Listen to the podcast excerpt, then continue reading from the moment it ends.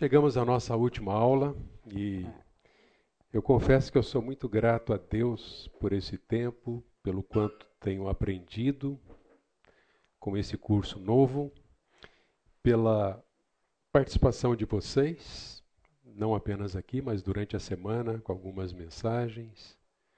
Então, graças a Deus por isso.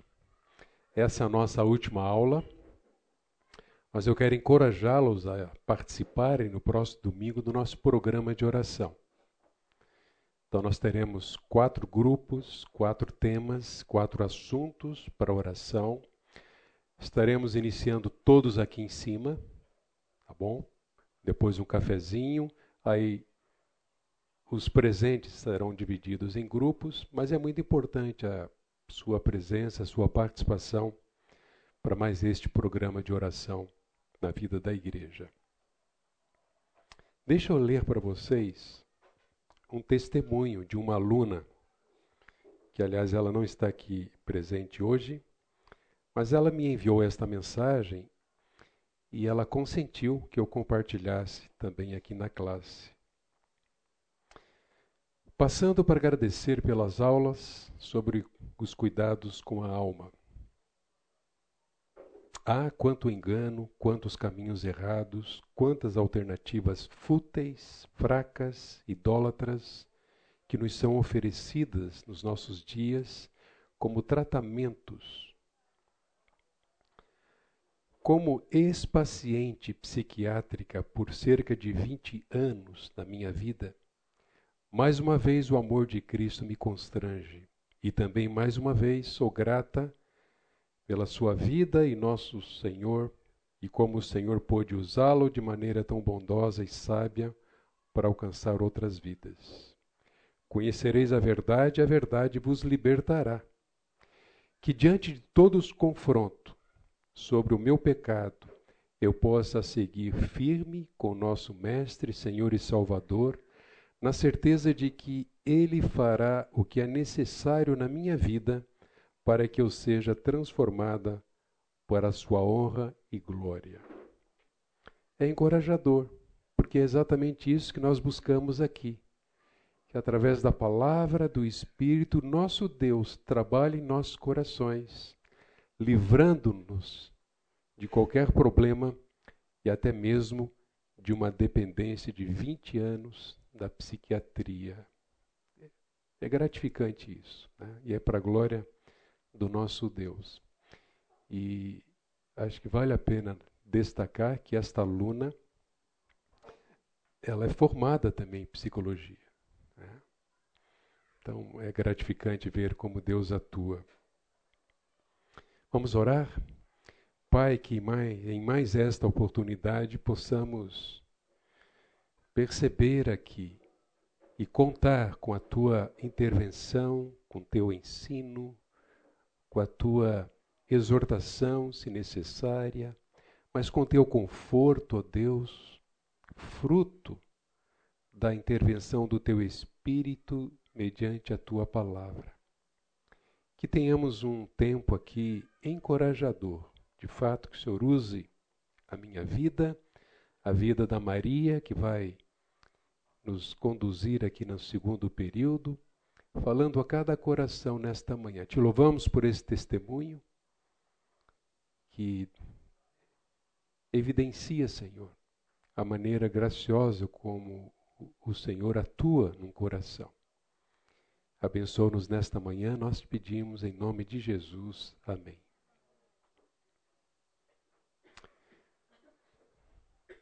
Na semana passada, nós vimos que mudanças acontecem pela ação do Espírito e a ministração da palavra. É obra de Deus, não é do homem. Uma obra motivada pela sua graça e pelas suas promessas. Sempre que nós reagimos ativamente em fé e obediência, as mudanças acontecem. É também um processo de amadurecimento que pode ser considerado e, na verdade, teologicamente é tratado como santificação progressiva e acontece no contexto da igreja local. Nós vimos ainda que esse processo, e vocês vão entender muito mais hoje como acontece esse processo de mudança, mas nós já demos algumas pinceladas e vimos que envolve ajudar alguém, envolve considerar as emoções, discernir o comportamento, as inclinações da vontade, mas especialmente para se chegar às questões do coração, às raízes ou às crenças. O alvo não é simplesmente a solução do problema. Sim, ainda que ajudar a pessoa a aliviar os seus sintomas seja importante. O alvo é levar alguém à estatura de Cristo, tendo como foco o coração.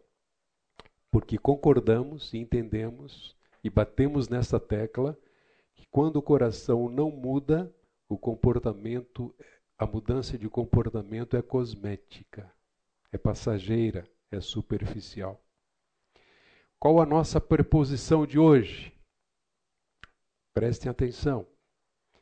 Nós estamos declarando aqui a vocês que as únicas mudanças comportamentais no homem que são agradáveis a Deus e definitivamente benéficas são aquelas realizadas pelo Espírito Santo aplicada à palavra. E aqui, obviamente, consideramos um homem como um todo, conforme ele foi criado, não apenas corpo, mas também alma, ou alma, ou espírito. O homem completo. Entendemos também que não existe crescimento e maturidade espiritual instantâneo.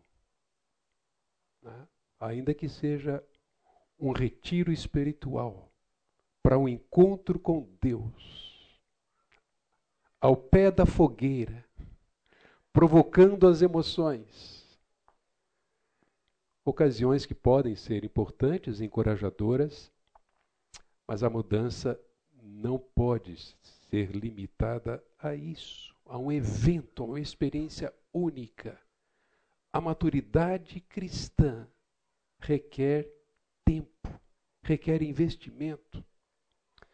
A santificação progressiva, então, acontece de forma contínua, a cada dia, e o Espírito Santo é o principal agente de santificação. Quando você ouvir dizer,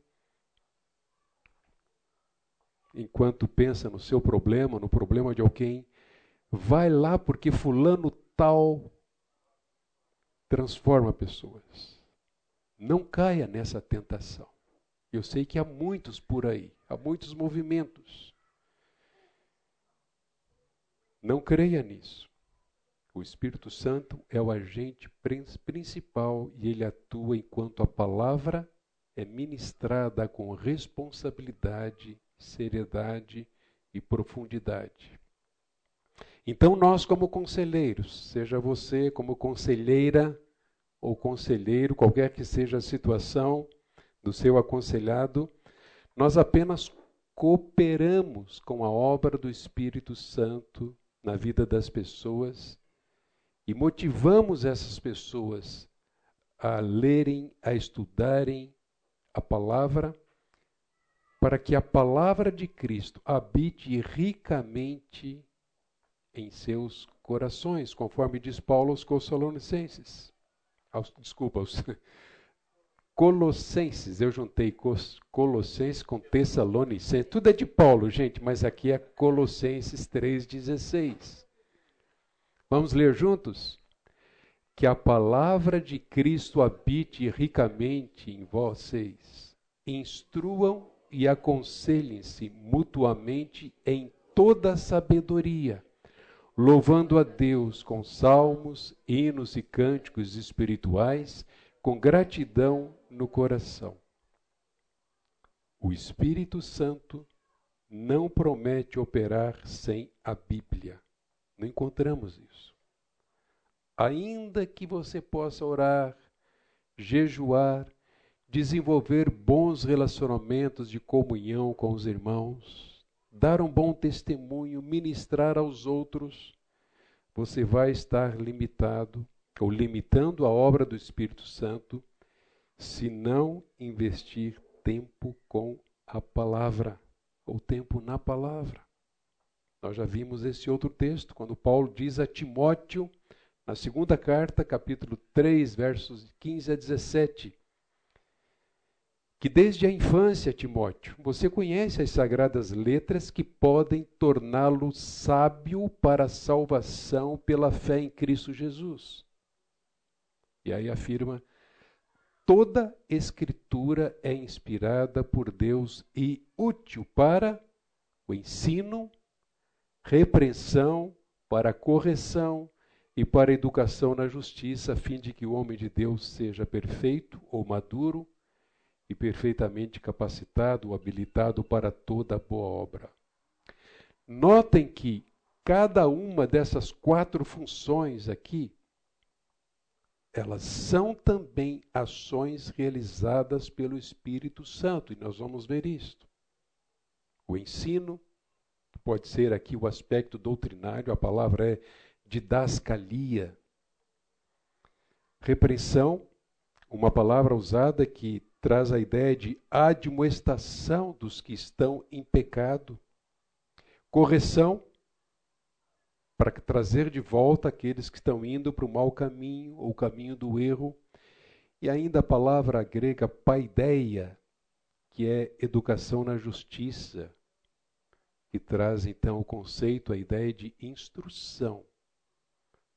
Essas esses quatro verbos numa ordem crescente aqui interrelacionados, eles na verdade visam levar a pessoa à maturidade, a capacitá-la para toda boa obra. Primeiro, o ensino. Qual é o texto que eu trago aqui como correlação? A participação ativa do Espírito Santo. Paulo diz o que? É, na verdade, João diz o que na primeira carta? Quanto a vocês, a unção que receberam, e a referência aqui é o Espírito Santo de Deus, a unção que receberam dele permanece em vocês. E não preciso que alguém os ensine. Mas como a unção dele os ensina a respeito de todas as coisas, e é verdadeira e não falsa, permaneçam nele como também ela ensinou a vocês. Então você, como filho de Deus, foi ensinado pelo Espírito Santo. Recebeu essa unção. E é o Espírito que ilumina a sua mente, o seu coração, para que você entenda as verdades de Deus. Se tirássemos aqui o agente, o fruto não poderia ser este. Ensina a respeito de todas as coisas, então permaneçam nele. A mesma coisa em relação à repreensão. Agora, o texto que vamos considerar é no Evangelho de João, capítulo 16, versos 7 e 8. Qual é a correlação que existe aqui? João vai dizer: Eu lhes digo a verdade. Na verdade, João registra as palavras do próprio Senhor Jesus Cristo. Então, eu lhes digo a verdade, é melhor para vocês que eu vá, disse Jesus, porque se eu não for, o consolador, o Paráclitos, o verbo aqui, paracaléu, é muito presente no aconselhamento bíblico. Ele traz um conceito muito amplo de repreender, de aconselhar, de encorajar. Então Jesus está dizendo: convém que eu vá, porque se eu não for, o Espírito Santo não virá para vocês. Mas se eu for, eu enviarei a vocês. E diz assim: quando ele vier, convencerá o mundo do pecado, da justiça e do juízo. Olha a ação do Espírito aí. Eu não tenho esse poder. Nem você tem. Por melhor que seja a sua dinâmica, a sua terapia, a sua argumentação, na verdade são elementos apenas nas mãos de Deus, mas quem convence é o Espírito Santo. Não foi assim na sua conversão?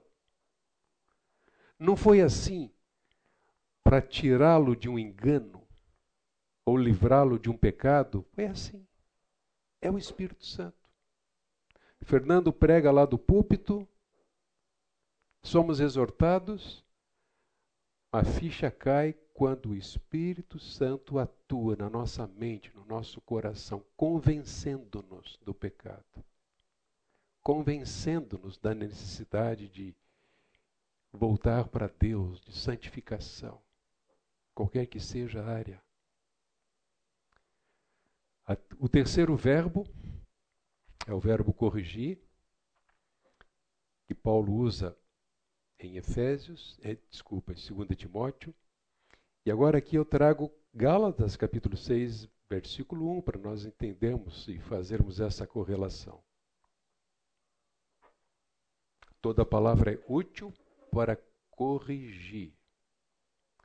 E aqui Paulo diz aos Gálatas, irmãos, se algum for pego ou surpreendido em alguma falta, algum pecado, vocês que são espirituais, esse termo aqui é referente àqueles que têm o espírito. Ninguém é espiritual sem possuir o espírito, sem ter recebido a unção, para que ande no espírito, seja conduzido pelo espírito. Então ele está dizendo: vocês que forem, se alguém for surpreendido em alguma falta, vocês que são espirituais, restaurem essa pessoa com espírito de brandura. E cada um tenha cuidado para que não seja também tentado tentado pela soberba, egoísmo, é, a tentativa de convencer o outro na carne ou mesmo no próprio pecado. A condição necessária para nós sermos usados pelo Espírito na vida de alguém que está em pecado é humildade. Eu sou pecadora também. A graça de Deus é que me livra, me capacita. Então eu não posso simplesmente ficar apontando. Na verdade, o diagnóstico aqui foi feito mediante a palavra.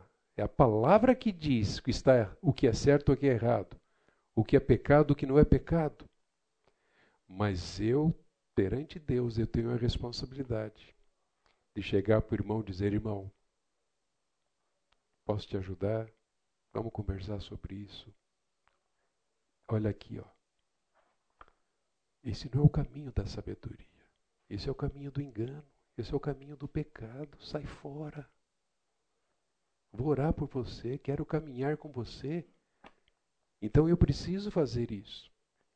E como é importante fazermos isso para que haja saúde espiritual no meio da igreja. Nós cuidamos uns dos outros, cuidamos da alma e não deixamos alguém ir para o buraco se está indo. Se alguém for surpreendido, vocês que são espirituais, restaurem a pessoa com espírito de brandura e que cada um tenha cuidado para que não seja também tentado. E o quarto, educação na justiça. Toda palavra é útil, inspirada e útil para a educação na justiça. E Gálatas 5,16 nós lemos: Digo, porém, o seguinte: vivam no espírito, e vocês jamais satisfarão os desejos da carne. Não negamos esta batalha que existe em nós, a carne militando contra o espírito, isso é diário, isso é constante. E até a volta de Jesus, nós vamos estar nesse exercício diário para que o espírito nos controle, não a carne. O termo carne aqui diz respeito àquilo que é mal, não é bom, é contrário a Deus, é o desejo de satisfazer os, de, os impulsos naturais de forma pecaminosa.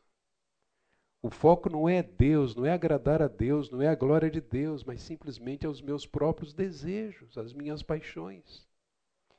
E a exortação de Paulo é: vivam no espírito.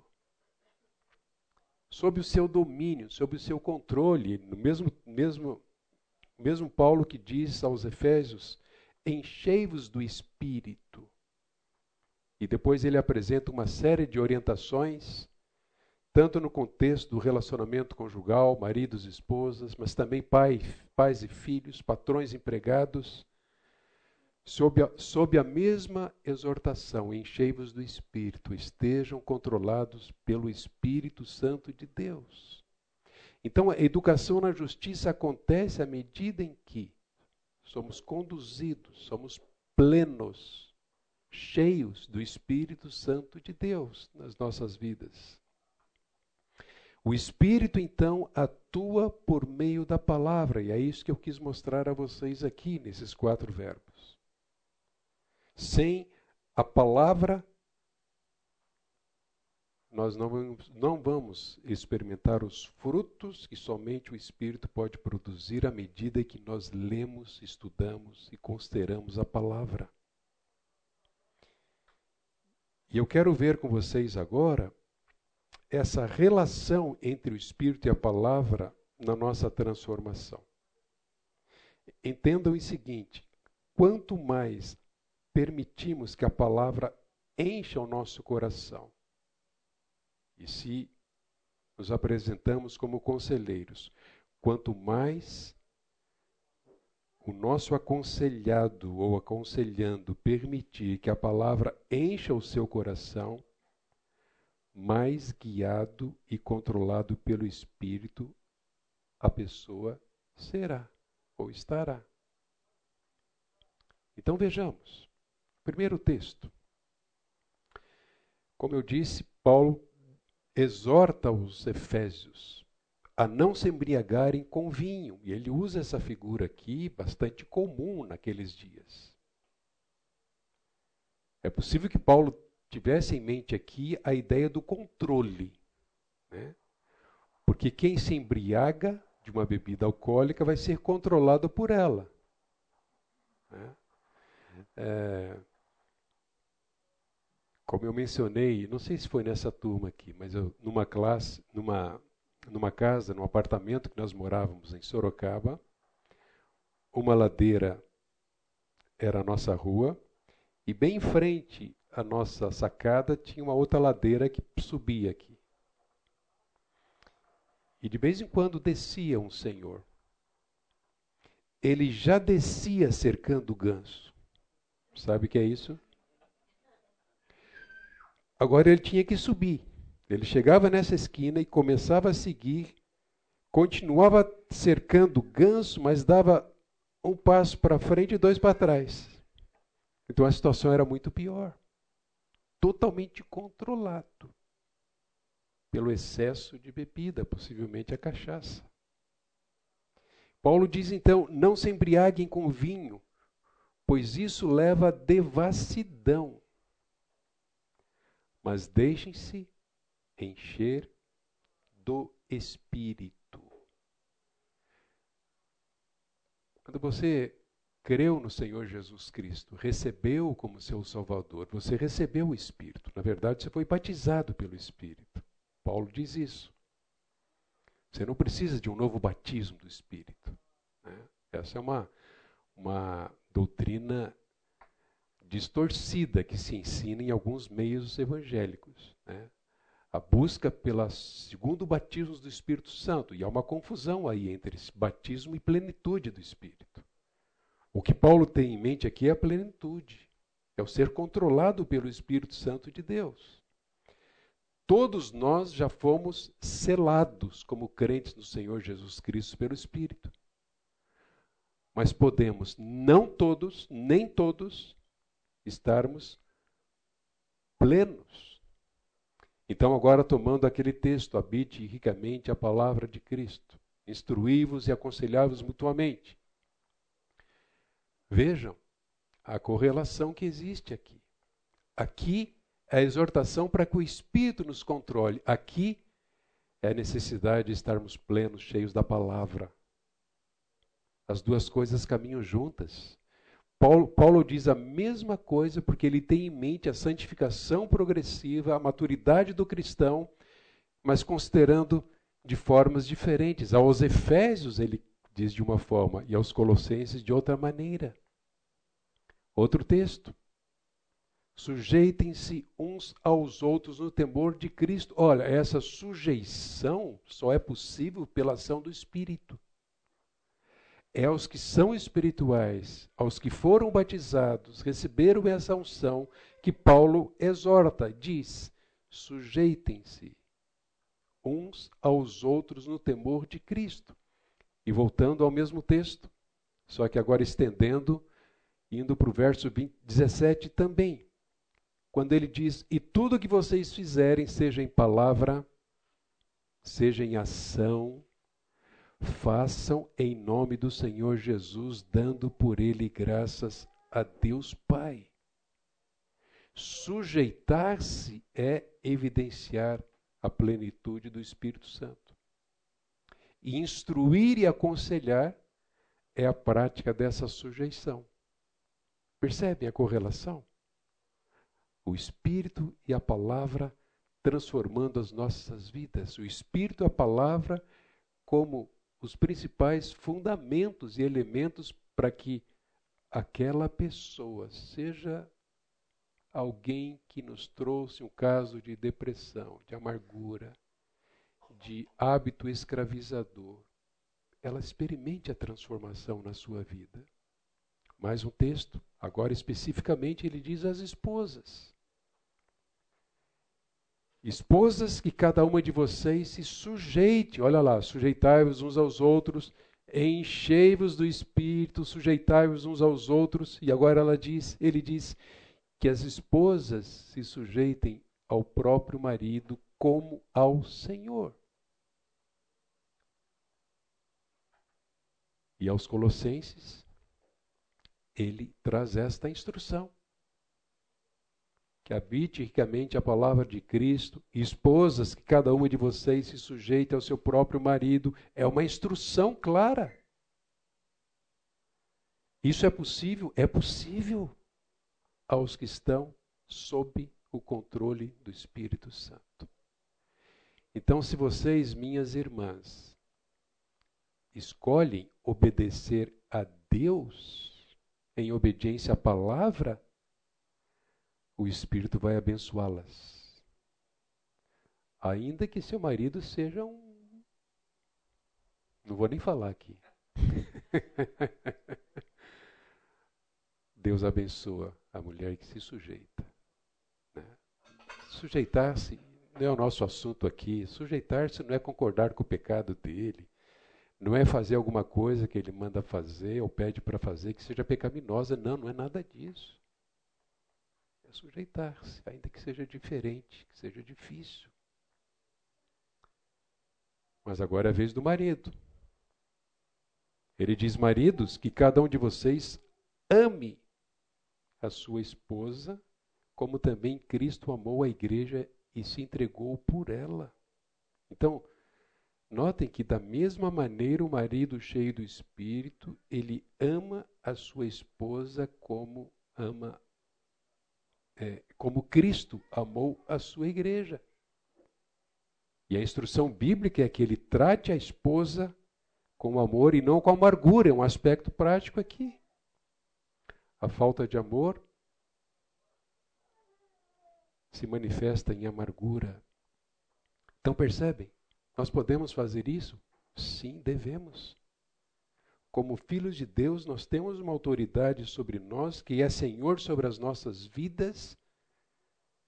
E quando nós nos dispomos de bom grado a obedecer a sua instrução, nós temos a capacitação do Espírito que nos leva a isso. Não tratar com amargura, mas amar a esposa como Cristo amou a igreja. Ele vai também instruir os filhos porque eles deveriam sujeitar-se uns aos outros e os filhos obedecer aos pais, porque isso é justo. É justo, Deus fez assim. Deus fez os pais, Deus concedeu os pais aos filhos, os, deve, os filhos devem se sujeitar. E há uma instrução clara, capítulo 3, versículo 20, de Colossenses: Filhos, em tudo, obedeçam aos seus pais, pois fazer isto é agradável diante de Deus. O que eu gostaria que vocês percebessem nesses exemplos aqui, trazendo esses textos paralelos, entretanto, um para sob o guarda-chuva da plenitude do Espírito e outro sobre o guarda-chuva da, da palavra que deve habitar em cada coração, é que a mudança é um processo duplo para o cristão. Vai ser assim toda a nossa vida. Como eu disse, não existe um atalho para o seu crescimento, nem para o meu, nem para o crescimento e mudança do nosso aconselhado. Mas nós, enquanto nos sujeitamos ao Espírito e nos alimentamos da palavra, nós vamos nos despojando do velho homem, do nosso pecado e nos revestindo da antítese bíblica para aquele pecado, naquela área. Então nos despojamos e nos revestimos. Em lugar da mentira, o que, que Paulo diz? Devemos falar a verdade sempre, viver a verdade. Em lugar do, do roubo, devemos trabalhar com as próprias mãos. Né? E podemos incluir qualquer coisa aqui em lugar da, da indiferença para com os outros, a sensibilidade. Em lugar de, vamos lá, tragam exemplos. Oi? Em lugar da ira, qual a antítese? Falar com mansidão. Em lugar do orgulho, humildade. Olha quanta coisa do nosso dia a dia. Em lugar da ansiedade, confiança, entrega. Em lugar de difamar, bem dizer, falar bem. Amargura, o perdão. Gente, é isso, a escola de Deus no dia a dia. Palavra e espírito, não há atalho para mudanças. temos que ter muito cuidado com a síndrome de pedir desculpas e ficar bem de, com Deus, né? Ah, eu erro, mas peço desculpa e fica tudo legal. Não. Nós vamos errar sim. E aí de nós se não admitirmos isso, a nossa condição. Mas só que o que Deus propõe vai muito além de uma simples pedido de desculpas, né? Ninguém fica bem com ele. Se não estiver experimentando a cada dia essa renovação, essa transformação que Deus opera para nos mudar. Não mais, não mais. Éramos assim, mas não mais, não mais. Não é mudança de comportamento simples, é mudança do coração, pela obra transformadora do Espírito mediante a palavra atuando nas nossas vidas. Obrigada, querido Deus, pelo tempo que o Senhor nos dá de nos embrenharmos mais, de conhecermos mais o que o Senhor tem para cada um de nós na ajuda às pessoas que sofrem. Nós te oramos agradecidos, querido Deus, porque tua palavra é tão completa e é tão perfeita. Ajuda-nos, Senhor, nesse ministério, em nome de Jesus te pedimos. Amém. Bom dia. Fábio vai dar algum recado? Não? Bom, uh, nós vamos. Isto aqui é um esquema. Há vários esquemas que a gente pode ajudar, a gente pode usar no aconselhamento que facilitam o entendimento. Esquemas são para facilitar. Outro dia o pastor Fernando usou lá os três tronos. Lembram? Né? Você tira Deus do trono e põe você. É um esquema. Tem aquele esquema que é a pirâmide. Tem aquele esquema que é a escada. Você vai subindo em pecado, você desce. É outro esquema. Isso aqui é um esquema, é uma ferramenta para nos ajudar. Eu uso este que, no, no nosso trabalho, para mim foi assim o mais completo que eu encontrei. Né? A gente já usa isso há muitos anos. Eu trabalhava com isso no início, fazendo desenho nessa lousa verde, com aquele giz colorido de má qualidade que me davam, e que ninguém entendia nada. Aí, um, uma, num curso que eu dei, a Adriana Couto, né, irmã aqui da igreja, que a, artista, além dessa, dessas mãos de fada, também toca flauta na orquestra, a Adriana. E ela me presenteou com esta obra de arte, né? que explica, ajuda a explicar. Antes de nós começarmos, nós vamos abrir as nossas Bíblias em Mateus 7, 16. E alguém leia 16, 17 e 18. Alguém leia alto, por favor.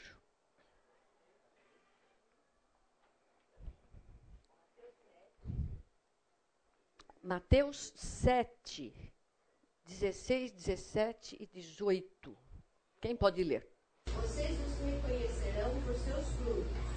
Pode alguém colher uvas de um espinheiro ou figos de ervas daninhas? Semelhantemente, toda árvore boa dá bons frutos, mas a árvore ruim dá frutos ruins. A árvore boa não pode dar frutos ruins, nem a árvore ruim pode dar frutos bons. É baseado nestes versículos que nós montamos este esquema. Então, é, é bíblico. Árvore boa dá fruto bom, árvore ruim dá fruto ruim. Quando nós, nós podemos abordar esse esquema com os nossos aconselhados de muitas formas. Ele é muito variável e adaptável, né? Bom, eu vou ter que ser muito rápida. Quando eu dava curso com isso, eu usava em duas ou três aulas. E aqui é meia hora. Né? Então, uh, nós podemos fazer tudo ao mesmo tempo, podemos fazer uma, um lado e depois trabalhar com o outro, e depois trabalhar com a solução. Você pode fazer da forma como você percebe que é melhor para o seu aconselhado e como você tem os recursos com ele, do que você já o conhece. No aconselhamento, nós temos basicamente três fases muito importantes, né? A primeira é entre no seu mundo, entrar no mundo da pessoa, que é a primeira, aquela primeira parte em que se, a, gente vai, a gente vai conhecer a pessoa, o problema dela. É o sol em cima da árvore. E através de perguntas, perguntas inteligentes, perguntas orientadas, a gente vai saber o que está acontecendo na vida da pessoa, entrar no mundo na pessoa. Essa é a primeira fase. A segunda é isto. Entenda o seu problema. De onde vem o problema que a pessoa está passando. E a terceira fase é o que o pastor falou hoje. Levar a pessoa a Efésios 3,16. Ao entendimento do seu problema e a palavra de Cristo. Para equacionar a questão dela. Deu para entender? Então, nós estamos, basicamente, na segunda fase. Né? Primeira fase, conhecer o problema através de perguntas, né? saber como é que se desenvolve. E que. Geralmente nos dá argumentos para nós completarmos isto aqui. Primeira coisa, sempre, antes de pôr isso aqui, inclusive, né?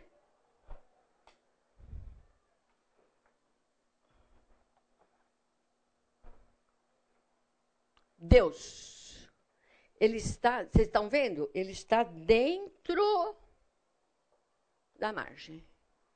Deus é soberano sobre tudo. Isto é princípio. Princípio inegociável. Deus é soberano sobre a sua situação. Pode. Então, nós temos, como já falei para vocês, o problema. O problema, geralmente, é o que a pessoa vem. O que a pessoa traz. Eu preciso de ajuda por causa disto. Eu nunca, né? Nunca recebi ninguém que tivesse sem problema nenhum e tivesse feliz, né? As pessoas chegam até a gente. Ah, você pode me dar um pouquinho da sua atenção? Eu posso conversar um pouquinho com você? Eu estou com uma questão, você pode me ajudar? É desse jeito. Pode ser no mercado, na porta da escola, a vizinha, né? na porta da igreja. É dessa forma. Tem um problema.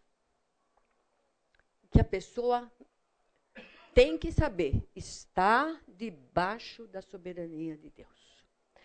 Quando ela fala do problema, podem vir gotas de orvalho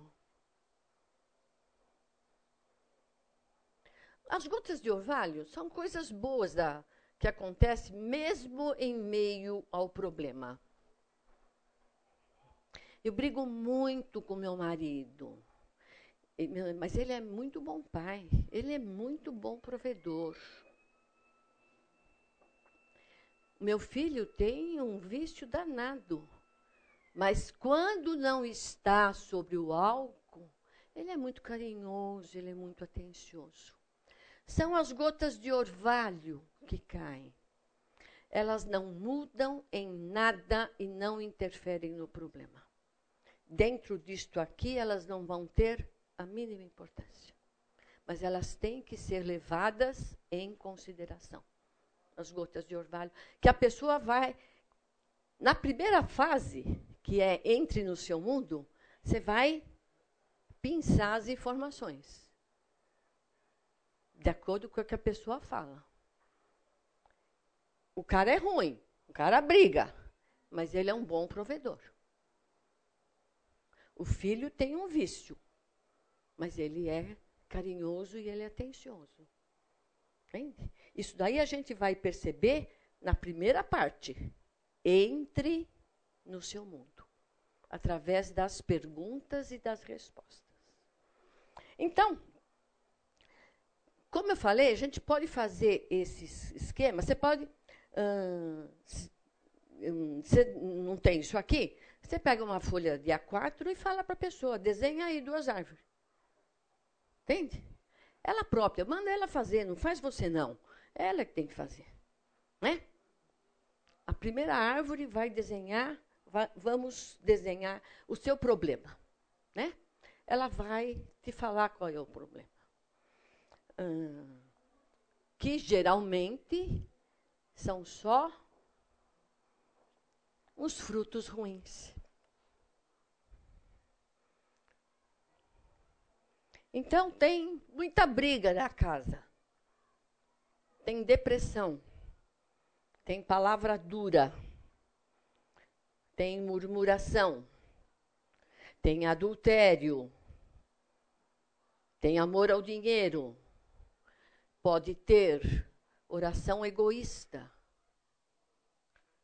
Ou pessoa que fala demais. Ou fala só de si. Fruto ruim. É fruto ruim. Os frutos ruins é como a gente olhando lá. Aqui não tem a janela para lá fora, né? Olhar a árvore. Fruto é o que, você, que a gente vê. Então, aqui na, no fruto ruim, nós não vamos colocar amargura. Amargura você não vê. Não vamos colocar orgulho. Orgulho a gente não vê. Nós vemos as manifestações da amargura. Ira, palavra ruim, desprezo, alfinetada.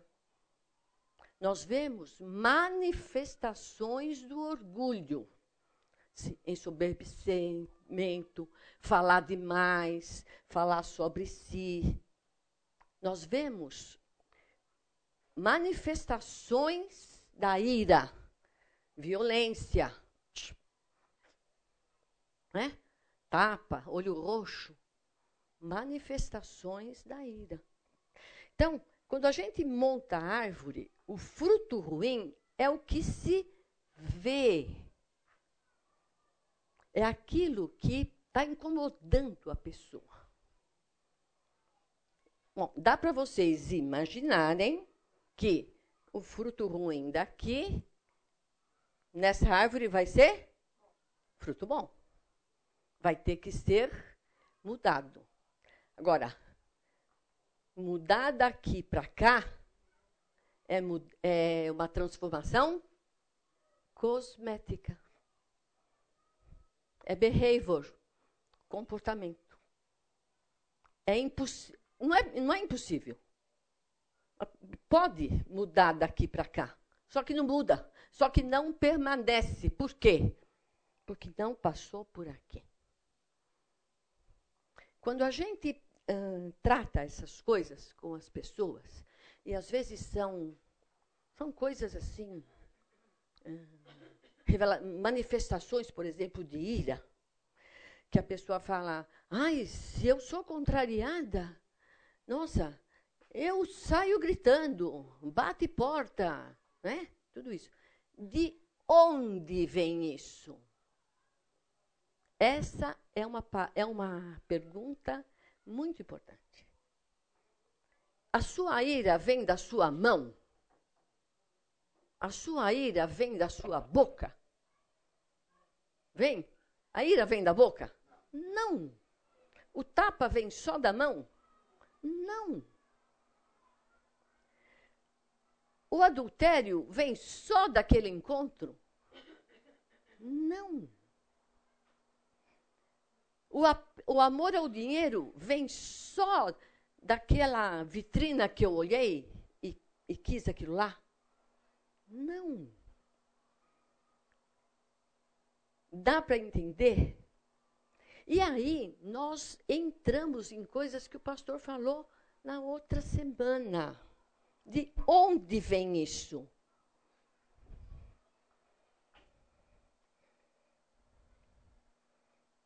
Isso devia estar mais para mais cima, né? Vem, vem do, do tronco. De onde vem isto? vem de falta de temor a Deus.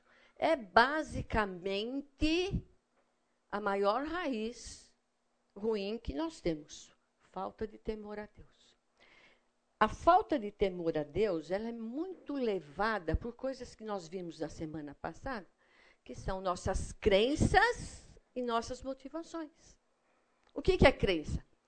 Pode falar. O que eu acredito. O que é motivação? O que eu desejo. O que eu desejo.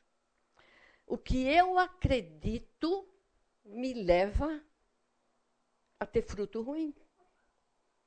Eu acredito que gritando eu vou ganhar a questão. Por isso que dá briga. Eu acredito que reclamando eu vou impressionar, eu vou conseguir. Por isso levo a murmuração. Eu acredito que a palavra dura vai impressionar e vai mudar o outro. Então, é nossas crenças e nossas motivações. Agora, de onde vêm nossas crenças e motivações? Ela vem de nossas raízes. É por isso que precisa fazer este caminho. As raízes ruins, tenho estudado, tenho estudado, tenho me, me assim me, me dedicado a pensar bastante nisso. Quais são as raízes ruins que nos são as raízes que levam às minhas crenças. A raiz mais grossa, né? Você vê, vejam, raiz, olha lá a árvore. A gente não vê. Está debaixo da terra. Então a gente não vê a nossa crença errada. A gente não vê a nossa falta de temor. A gente percebe pelo fruto ruim que ela revela. Então, por isso é importante chegar na raiz ruim. Então, importante perguntar: de onde vem isto? De onde vem o seu amor ao dinheiro? Vem de cobiça?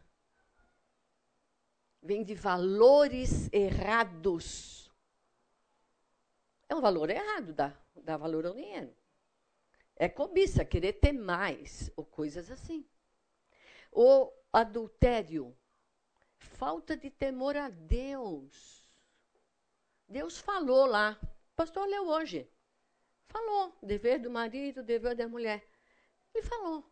Só que eu faço como eu quero. Eu tenho crenças erradas e motivações erradas que me levam a pecar. As raízes mesmo, elas não são muitas, até que felizmente, né? Menos raiz. Mas, mas que dão muito fruto errado. A raiz mais grossa, como eu falei para vocês, é a falta de temor a Deus. Isto, eu, no nossa, nosso trabalho que temos desenvolvido há muito tempo, eu tenho visto falta de temor a Deus. O que, que é isso? Não leva Deus a sério. Eu, foi uma das primeiras coisas que eu aprendi quando eu me converti, lá, quando o Espírito Santo de Deus me converteu, lá na minha igreja lá em São Paulo, com o falecido pastor Ari Veloso. Ele que me ensinou isso. Temor a Deus é levar Deus a sério. E nós falamos assim, falo, para os noivos lá em casa. Temor a Deus é muito fácil, é poucas letras, é poucas palavras. O que, é temor a Deus?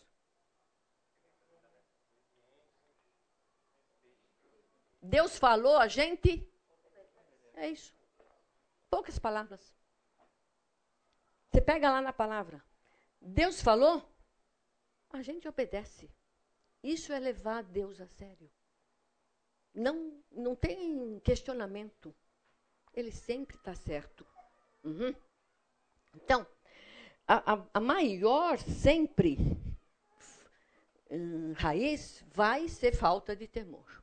E a falta de temor leva a outros outras raízes menores, né? A gente vê lá, né? Sempre tem, né? Uma raiz grossa, depois tem uns raminhos, né? Tem uns raminhos que pode ser idolatria, quando eu me coloco no trono. Pode ser esta que pega muito orgulho. Pode ser cobiça, que é uma manifestação do orgulho. Pode ser arrogância, pode ser desobediência e outros que tais aí que você pode colocar de acordo com o seu gosto. Uhum. Né? Uh, nós uh, uh, vemos que a falta de temor, que é a falta de levar Deus a sério, é que nos leva a outros pecados. Ela é a responsável. O orgulho, eu acho que é um, a, a, segunda mais grossa, que tem muitas manifestações. E as manifestações do orgulho a gente vê aqui em cima. É a oração egoísta, é o, o se, se enaltecer diante dos outros, né? A desobediência, que é falta de temor. Deus falou, mas para mim pode ser, né? Ou neste caso justifica. Por exemplo, no adultério, né? Deus falou que não é para fazer, mas você não conhece minha mulher, nem quero conhecer. Né? Ou você não conhece meu marido, não quero conhecer, já tem o meu. Que acho que nem conheço direito. Né? Uhum. Entende? São aquelas que envolvem as crenças que, naquele caso, eu não preciso obedecer. Porque eu sou uma exceção. Ou a motivação ainda. Eu sei que é errado, mas eu tenho um motivo especial para desobedecer a Deus. Não deixa de ser pecado.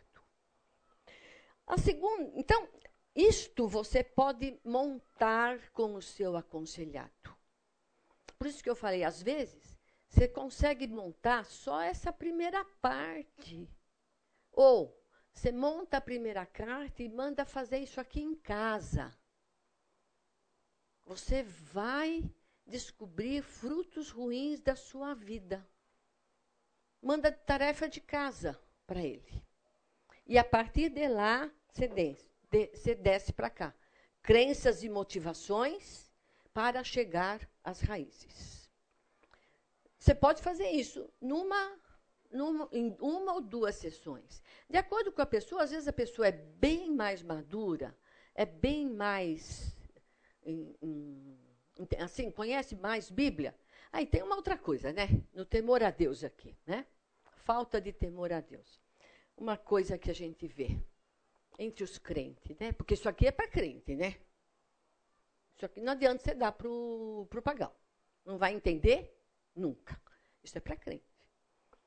Falta de temor a Deus. Doutrina errada. Como a gente encontra isto? A gente, uh, pessoas da igreja, não, nós atendemos da nossa e atendemos de fora também. Vem muita gente de fora com doutrina errada. Você começa o versículo, a pessoa acaba. Ela conhece. Só que aquilo não funciona na vida. Quando a gente trata Deus é bom, é, é soberano, é santo, que mais? Justo, fiel, misericordioso, onisciente, onipresente, né? Responde tudo, a resposta é certinha. A resposta é certinha. Onipresente.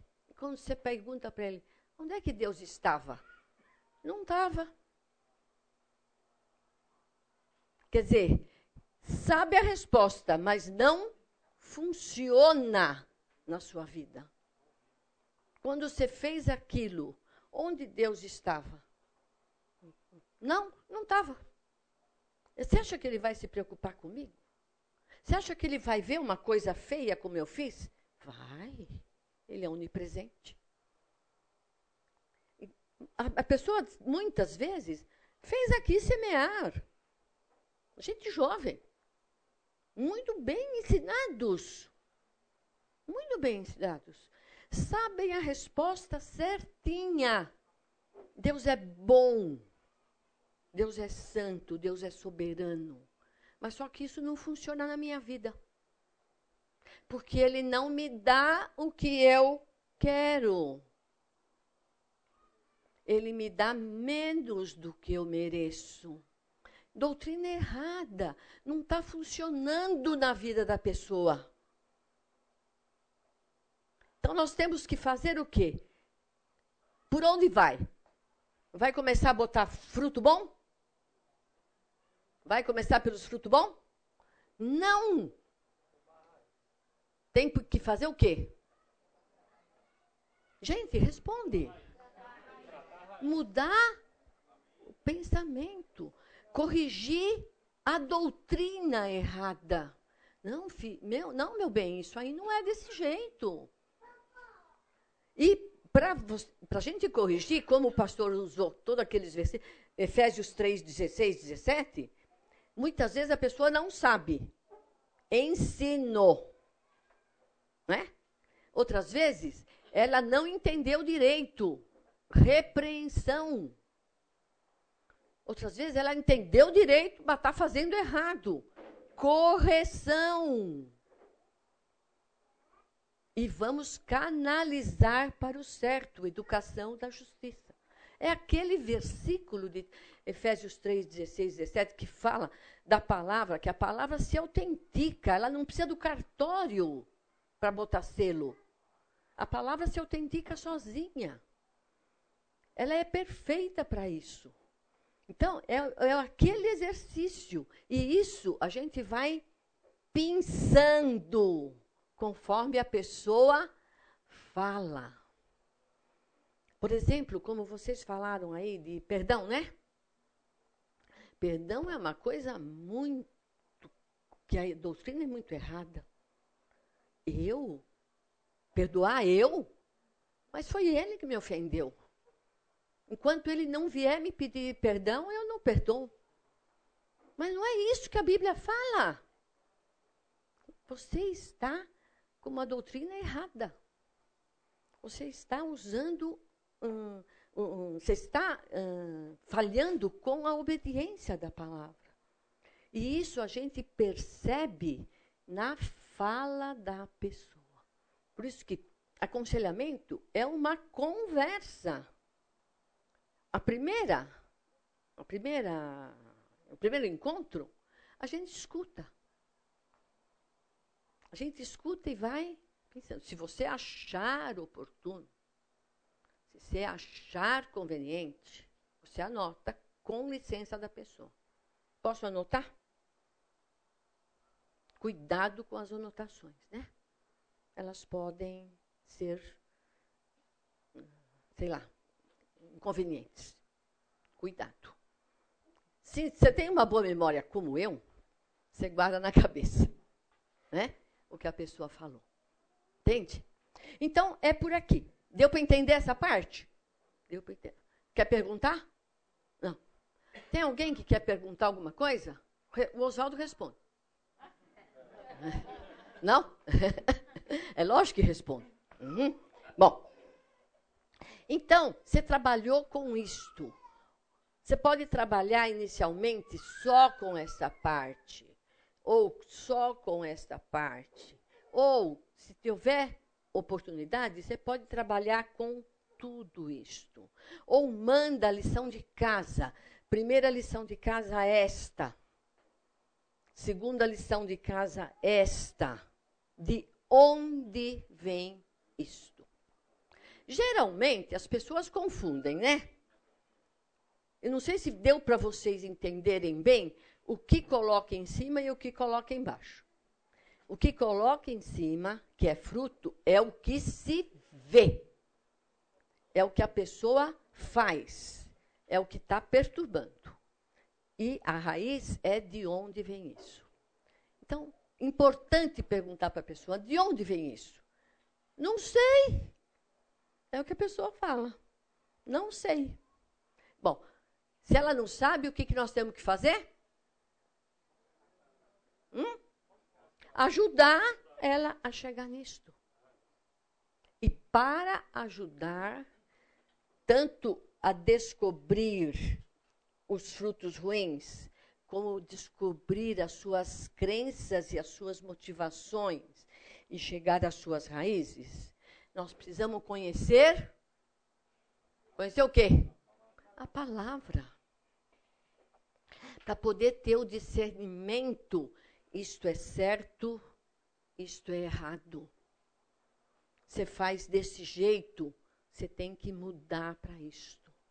Mas para mudar, você vai ter que mudar o quê? Para mudar a raiz.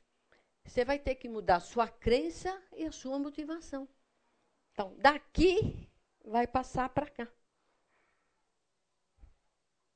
Não dá para passar para cá.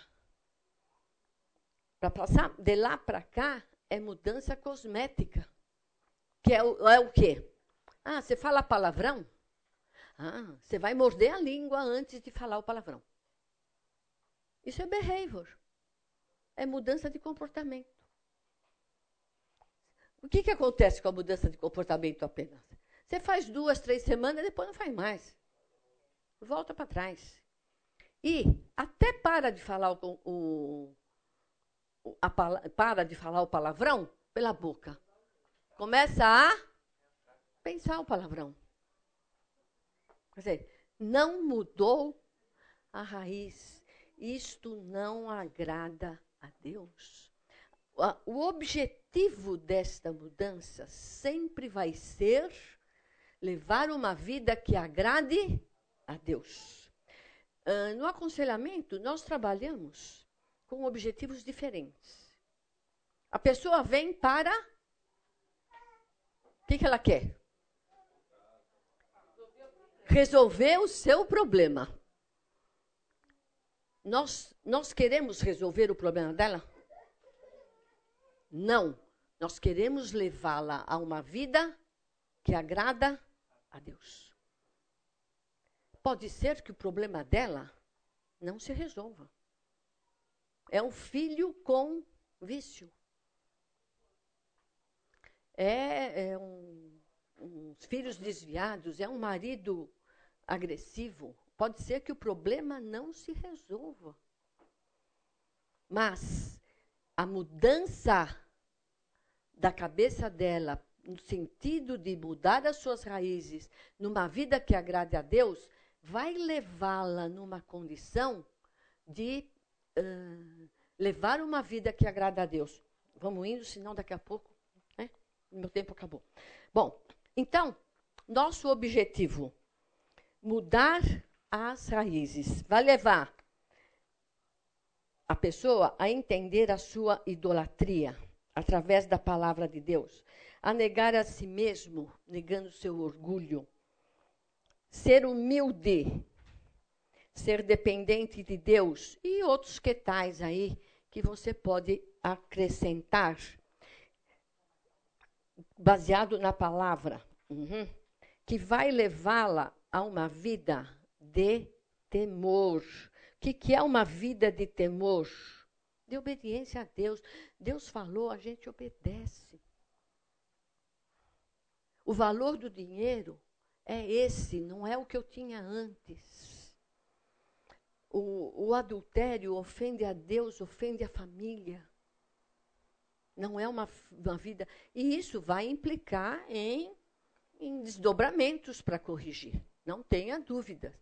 Mas, se não mudar a raiz, você pode até se livrar um pouco do pecado, mas você não mudou a sua cabeça. Mudando essa, fazendo essa mudança, vão aparecer os frutos bons, né? Palavras agradáveis, cortesia, orações piedosas, amabilidade, respeito na família, bons relacionamentos, ser um pacificador das, das questões e outros que tais que você pode colocar aí.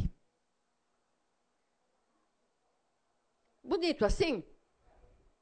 Tá bonito? Mas não funciona. Desse jeito não funciona. É aquilo que o pastor falou hoje.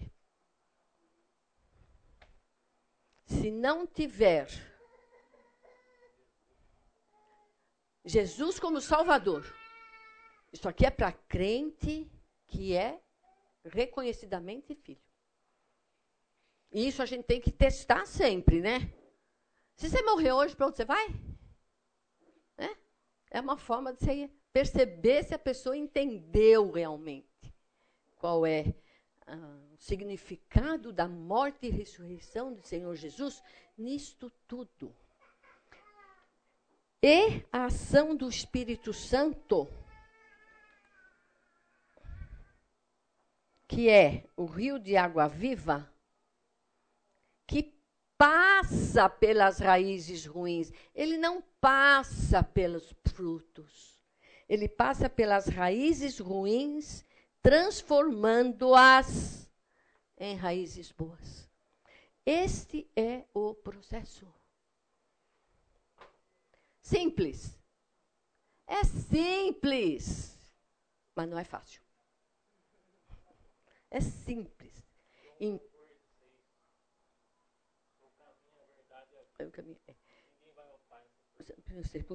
Se não tiver isto, não vai fazer essa mudança pela ação do Espírito Santo. É isso o que eu tinha nesse pouco tempo, né? Você pode fazer isso com os seus aconselhados de diversas formas, a forma como você entender. Né?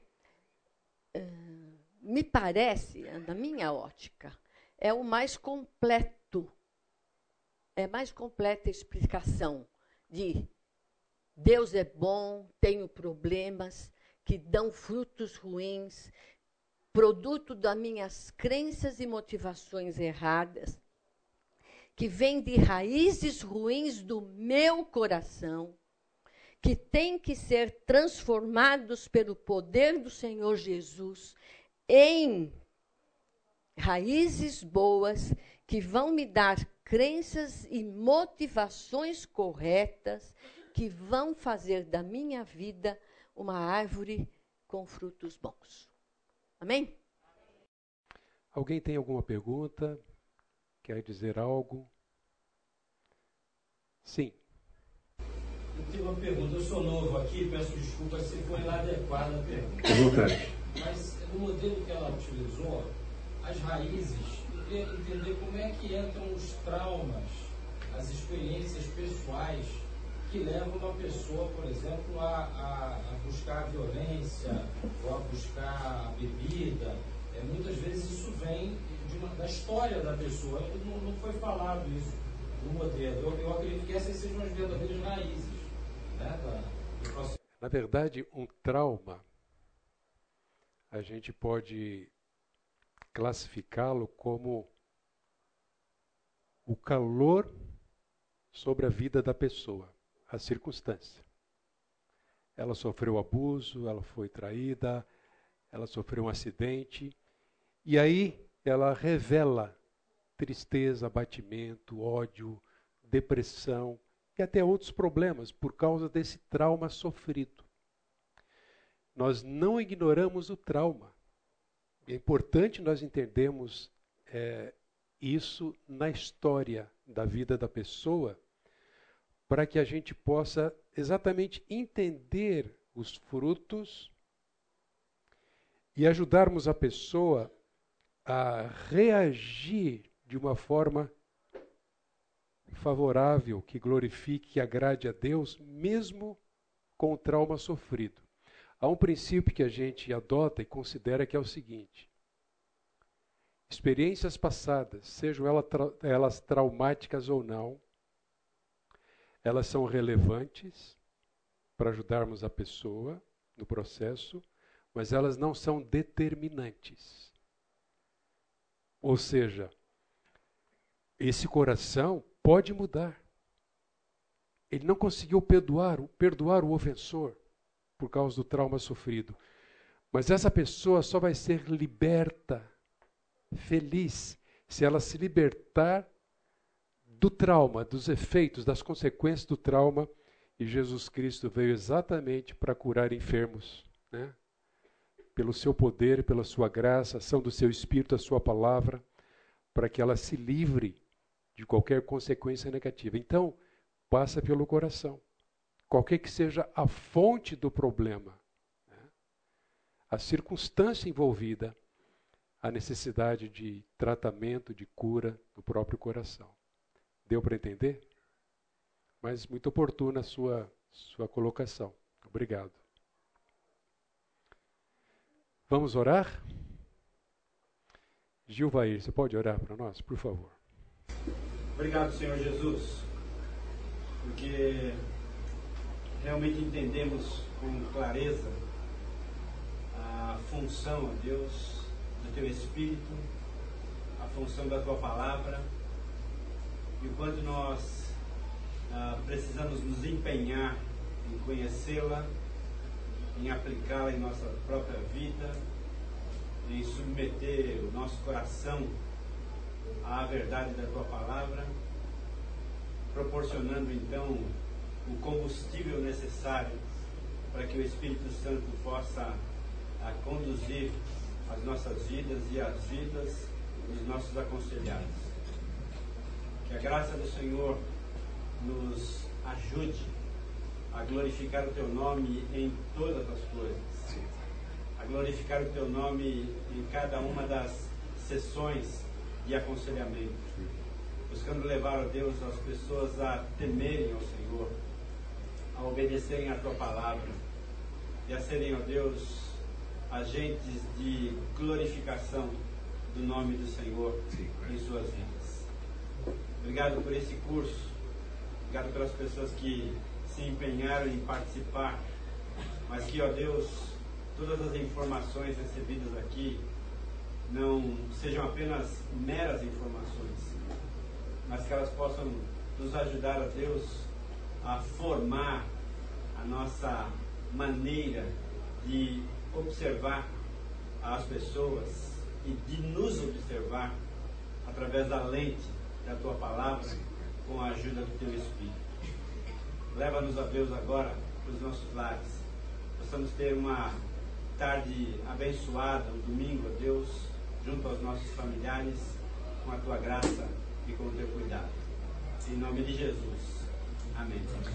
Amém. Um bom domingo para vocês. Que Deus abençoe.